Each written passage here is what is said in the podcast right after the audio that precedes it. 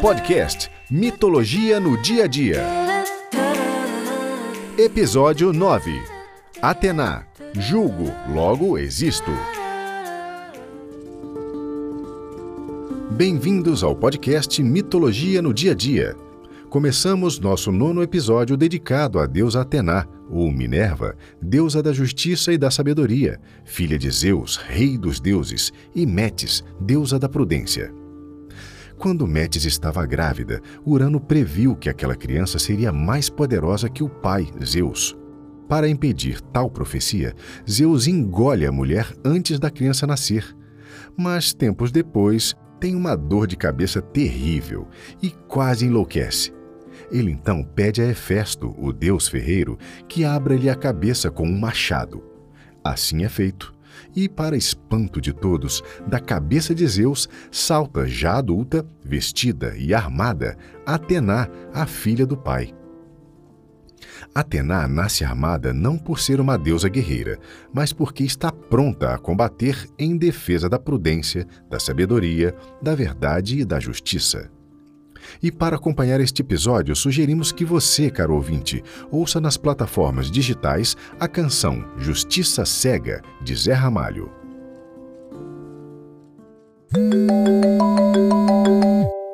Alô? Oi, amiga. Tô ligando pra saber como foi o workshop da deusa Atena. Como foi? Ai, amiga, foi quase o mesmo grupo do workshop passado. Adolescente é a mãe, aquela senhora, a Tereza, o amigo da Bárbara de novo e a sua amiga advogada Isis, que foi o sucesso. Amiga, ela ia contando a vida dela e eu só ia rematando. Ela é a própria Atena, não é? Um exemplo vivo do arquétipo. Ai, é. Ela acabou de assumir como juíza, mas tá cheia de conflito. Tá sofrendo muito, coitada. Ai, sempre viveu nesse universo masculino, muito racional, prático, objetivo. Sempre se adaptou. Fez muito sucesso como advogado e chegou agora ao topo do Olimpo, né? Magistrada. Mas você sabe que ela não está feliz? Anda se questionando sobre os outros lados que ela deixou de viver. Ai, eu acho que ela devia ter feito o workshop da Afrodite. É, na Afrodite faria bem para ela também, mas a Atena foi importante. Deu uma ampliada na visão dela dos conflitos que ela tá passando. Tem muita rigidez aí, né, amiga? Mas você sabe que ela não era assim? A gente estudou juntas na adolescência e ela era tão doce, tão leve. A gente tinha um grupo de amigas super animado.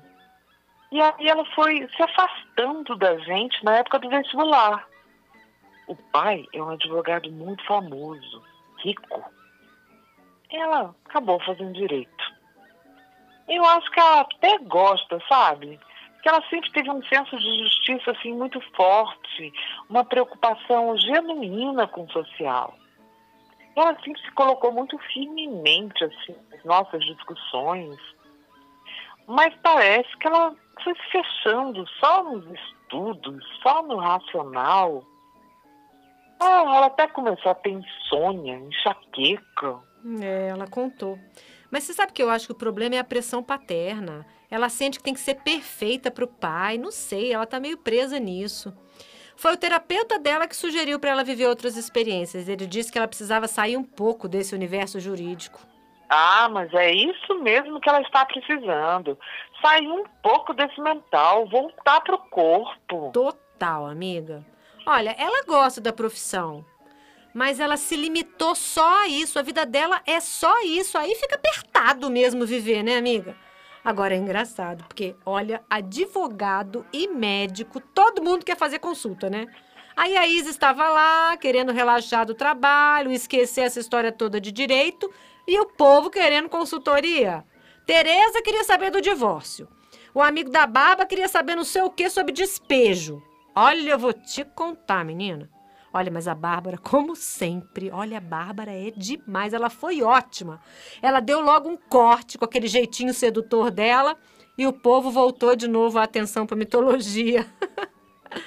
Gente, você percebeu como ela tá super troncha, sem eixo. Você não acha que ela precisa de uma terapia corporal? Ah, eu acho, eu acho. E ó, fique sabendo que no nosso workshop teve corpo, viu? Não tem como trabalhar a Tená sem trazer o contraponto do corpo. É o calo desse arquétipo que se estrutura muito no mental. E a Isis é uma atenazinha, né? Vamos combinar. Então eu comecei trabalhando o corpo com um exercício de aterramento. Grounding é um conceito chave da bioenergética de Alexander Lowen e pode ser traduzido como enraizamento ou aterramento. É o contato que temos com o chão, com a terra, com o corpo e com a realidade. É estar enraizado, bem plantado no chão, que promove sentimentos de segurança, autoconfiança, liberdade de ir e vir no mundo, apoiado sobre as próprias pernas. Aterramento é o que todo mundo tá precisando, amiga. Não é só a Isis, não, viu? Tá todo mundo muito mental, é muita informação, sei lá, muita demanda digital, muito tempo de computador. Nossa, ai, eu não tô dando conta, viu? Menina, é uma cultura de muita razão e pouca emoção, né não? Ai, é, é mesmo. Aí o corpo fica sem espaço, fica esquecido e a cabeça fica cheia e acelerada, né? E esse tanto de energia aqui em cima na cabeça precisa descer, precisa ir para a terra, ir para o chão, né? Que é feito um para-raio que vai canalizar essas energias superiores, né? Vai dar sustentação para tudo isso. Ah, menina, a velha polaridade terra, matéria, corpo e céu, espírito, mente. Sempre buscando esse equilíbrio, né, amiga? É, né? O corpo é a mãe e a mente é o pai. Tudo a ver.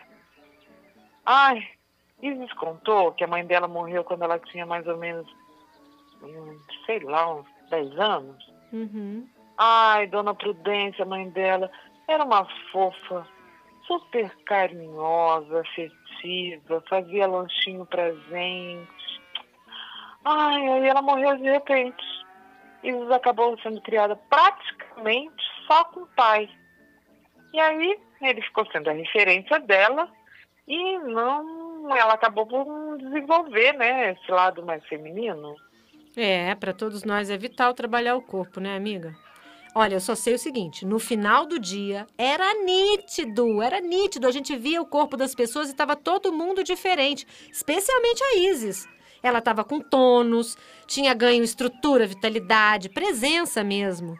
Ai, nossa, trabalhar o corpo é muito mágico, viu? Nossa, de repente é esse mesmo caminho para ela se resolver, né?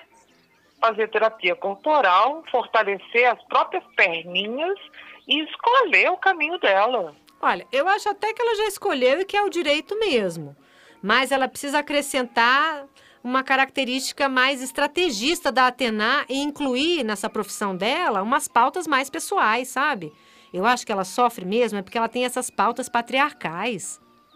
Ai, dá uma atualizada, né, na Atena grega porque aquela democracia era para os homens aristocratas, né? Não incluía mulher, escravo, nada. Hoje o mundo está exigindo reparação e inclusão. Século XXI. Ah, ela me disse que quer muito trabalhar com as questões ligadas à violência contra a mulher. Eu acho que ia fazer tão bem para ela e para nós também, né? Porque seríamos defendidas por uma mulher inteligente e capaz. Isso precisa ser a prioridade dela, amiga. Ela vai ter que ter muita coragem para mudar o rumo, apesar das pressões daquele pai dela. E você tem toda a razão, amiga. Ela é brilhante no que ela faz. Ela luta para dissolver os conflitos, para pacificar a sociedade através das leis. Isso é um trabalho vital. Sim, porque quando se começa a duvidar do sistema jurídico, a sociedade entra em caos, né? Voltamos a fazer justiça com as próprias mãos, que é o que a gente está vendo no Brasil hoje. Ai, isso não tem nada a ver com a ideia civilizatória de Atenar. Ai, isso é a mais pura volta à barbárie, isso sim. E agora, uma palavra de nossos apoiadores. Conheça o novo detergente Minerva Plus Size, o único que faz a justiça da limpeza pesada. Limpa os corruptos da sua cidade, lustra a cara de pau de políticos e deixa brilhando o capô do seu Fusca. É, amiga, mas a gente não pode esquecer que a figura de Atena vai ter uma função fundamental exatamente no século 5 a.C., que é quando vai ter a formação da polis, que é a cidade grega, e da democracia. Ah, mas essa democracia grega é muito cantada, mas é muito meia-boca, na verdade. Ai, amiga, você já sabe que a mitologia grega é patriarcal, ponto. Mas não dá para negar a influência disso na nossa, na nossa formação política, por exemplo. E essa conversa é longa, amiga. Mas, ó, até hoje a gente tem esse pepino para descascar. Como que a gente pode estruturar uma sociedade tendo um modelo que equilibre as forças masculinas e as forças femininas? Essa é a crise da ISIS, por exemplo. Ai, menino, mas é que isso me irrita tanto. Essa democracia dos homens brancos, hétero, classe média.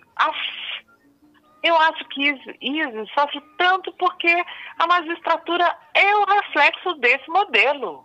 É, tudo isso sim, mas justamente por isso, nós mulheres temos mais é que adentrar esse universo e mostrar uma forma mais feminina de lidar com essas questões sociais e políticas. É esse o salto que a Isis precisa dar. Afinal, apesar de racional, Atena é um arquétipo feminino. Pensar bem, manter a calma no ponto mais culminante de uma situação emocional, desenvolver boas táticas no meio de um conflito. Esses também são traços naturais de algumas mulheres, não são só traços masculinos. Ai, eu tô querendo ouvir o meu locutor predileto falando sobre Atena. Tô com tanta saudade dele. Atena personifica o dilema de algumas mulheres diante da expectativa geral que polariza carreira e vida familiar, por exemplo, sem falar no preconceito e na discriminação que existe no mundo altamente competitivo e dominado por homens. No entanto, muitas mulheres atuantes na política, por exemplo, demonstram que é possível uma forma feminina de ação no mundo. Amiga, qual seria o lado negativo de Atena? Ué, é justamente quando ela se perde no mental. E aí a, a reflexão dela, que é sempre tão lúcida, vai ficar fria, idealista e afastada de qualquer possibilidade de contato afetivo. Eu acho que outra coisa que a Isis tem de trabalhar é exatamente essa dificuldade nos relacionamentos, não é não? Acho que esse encontro com o corpo, com as pautas mais feministas, ai, vão ajudar muito ela nesse processo. Lembra que ontem a gente falou das deusas virgens e das vulneráveis? Lembro. Então, Atena, como Artemis, é virgem invulnerável, ou seja, ela não necessita de uma relação para se sentir completa. Mas como a gente não tem apenas um arquétipo, né? Por exemplo, se eu tenho uma Atena muito forte, isso não vai inviabilizar que eu tenha relações se eu quiser. Então, o que, que a Isa está precisando trabalhar é uma Afrodite ou uma Hera, que é para permitir o contato. É, porque nós hoje somos as virgens invulneráveis, né?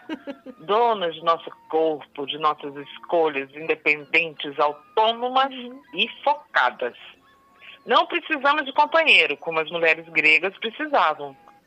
Mas desejamos um, né? Ou não. É, ou não, amiga. Mas, ó, essa liberdade de escolha ainda não é para todas nós, não. Mas, graças às deusas, tem cada vez mais mulheres como a Isis para ajudar nessa caminhada de autonomia e independência da mulher, viu?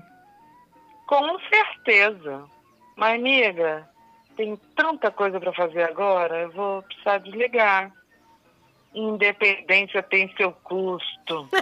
Tô sabendo. E o custo é alto.